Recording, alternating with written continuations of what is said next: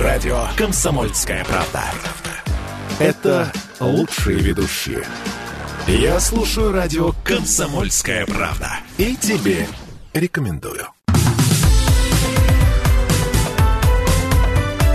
Как дела, Россия? Ватсап-страна!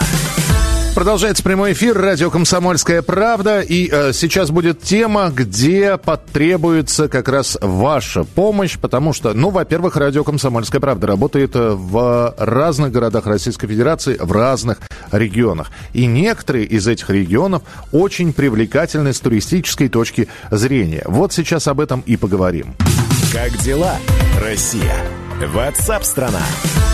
Путешественники назвали главные природные достопримечательности России. Именно природные, не архитектурные, а вот куда надо ехать, чтобы посмотреть и вдохновиться, и впечатлиться природой. Э, во-первых, больше половины респондентов считают, что природные объекты в России по красоте превосходят зарубежные. Это здорово.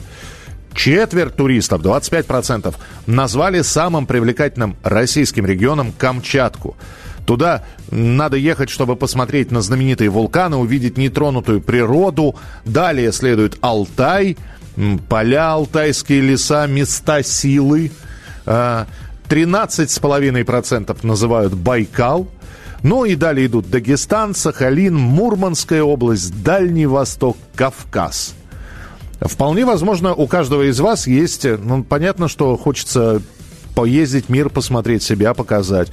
Но хочется же и, и родную да, территорию изучить. Велика Россия, поэтому... А вы бы куда поехали? Вот для вас. Вот именно поехали, чтобы посмотреть, чтобы проникнуться. А пока вы будете писать, мы поговорим о том, что российские власти намерены развивать собственную систему бронирования отелей по аналогу западного сервиса Booking. В общем, э, подготовлен сейчас проект – который будет развиваться и разрабатываться аж до 2035 года. Там 116 пунктов. Э, что в, э, среди этих пунктов есть? В них в том числе говорится о создании и эксплуатации национальной системы бронирования туристических услуг. Это и появление новой IT-платформы, и э, список гостиниц, которые будут к этой платформе подключены. Но, кстати, если сама система туризма будет разрабатываться до 1935 года, вот это хотят сделать до 24 Но, как только появилась эта новость, тут же нашлись те, кто сказал, ой, здорово, давайте пробовать, давайте делать. И достаточное количество скептиков нашлось, которые говорят, слушайте, это вот из серии, а мы сделаем свой аналог Ютуба а мы сделаем свой аналог Фейсбука, а мы сделаем свой э, э, э, iPhone, который будет в три раза лучше, чем iPhone, и мы сделаем свой автомобиль, который Мерседесу нос утрет. И вот э, примерно то же самое говорят про российский аналог букинга. С нами на прямой связи генеральный директор федерального туроператора Артур Мурадиан. Артур, здравствуйте. Добрый день. Перспективы нашего аналога букинга, как вы оцениваете?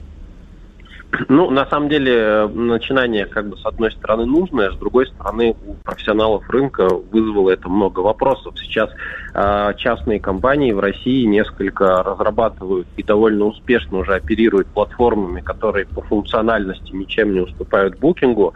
И, по сути, э, зачем создавать и для них конкурента, рынок не понимает.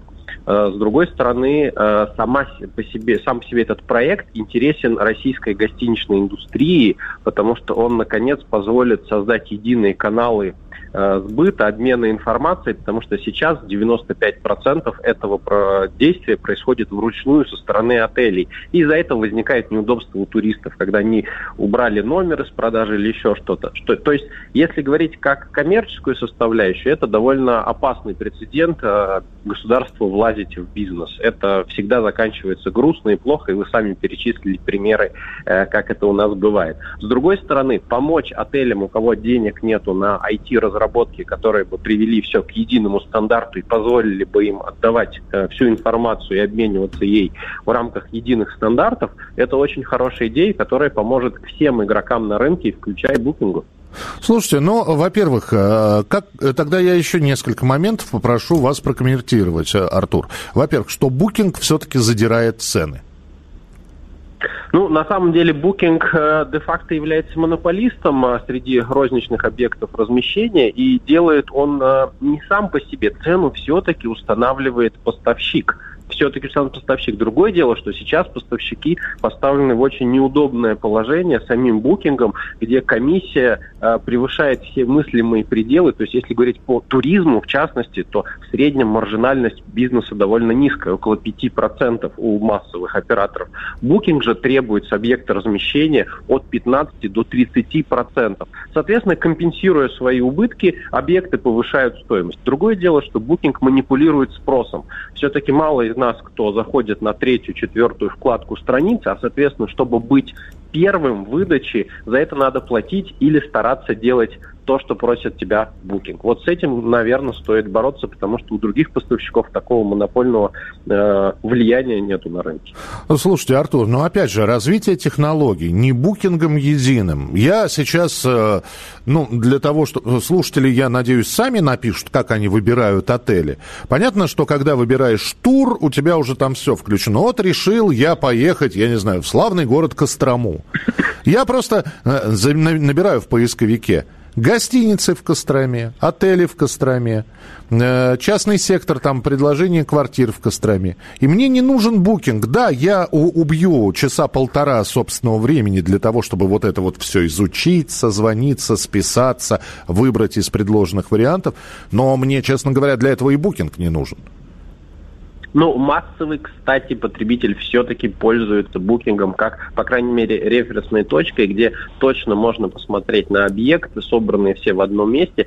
И, конечно, основная его популярность э, связана с тем, что э, тратит сумасшедшие деньги на свое продвижение. И везде в первых в строчках поиска, конечно, в первую очередь их предложения показываются. С другое дело, что э, конкуренция с букингом и классическим турпродуктом, на мой взгляд, сейчас лишним элементом является, поскольку это третья туристическая сила по всему миру. Мы не первая страна, кто пытается бороться с монопольным э, положением букинга, но пока ни у кого не получилось. Другое дело, что лучше бы было поддержать отечественных разработчиков. Я знаю несколько замечательных платформ, которые и направлены и на работу с профессиональным туррынком, и с частными клиентами. Это то, что позволяет быть более объективным. Но они, например, свои цены формируют с оглядкой на букинг, быть чуть-чуть дешевле. Спасибо, спасибо за комментарий. С нами на прямой связи был Артур Мурадян, генеральный директор федерального туроператора. И спасибо, что пишете, какие бы географические объекты вы э, хотели бы посетить. Горный Алтай, Чарские пески в Читинском крае, кусочек настоящей пустыни около 30 километров на мерзлоте и красивейшее озеро на краю этой пустыни. Хочу посмотреть природный парк Республики Коми, где находятся столпы выветривания на горе Мань-Пупунер. А, это из Коми написали. Приходите к нам в дальнобой, увидите полмира. Нет, дальнобой неинтересно. Очень сложно совмещать э, географические экскурсии и работу. Как дела, Россия? Ватсап-страна! Это то, что обсуждается и то, что волнует. Это ваши сообщения в прямом эфире, в том числе и голосовые. Каждый будний день с 11 до 15 часов с Михаилом Антоновым. Эфир открыт для всех. Включайтесь. Радио «Комсомольская правда». Радио про настоящее.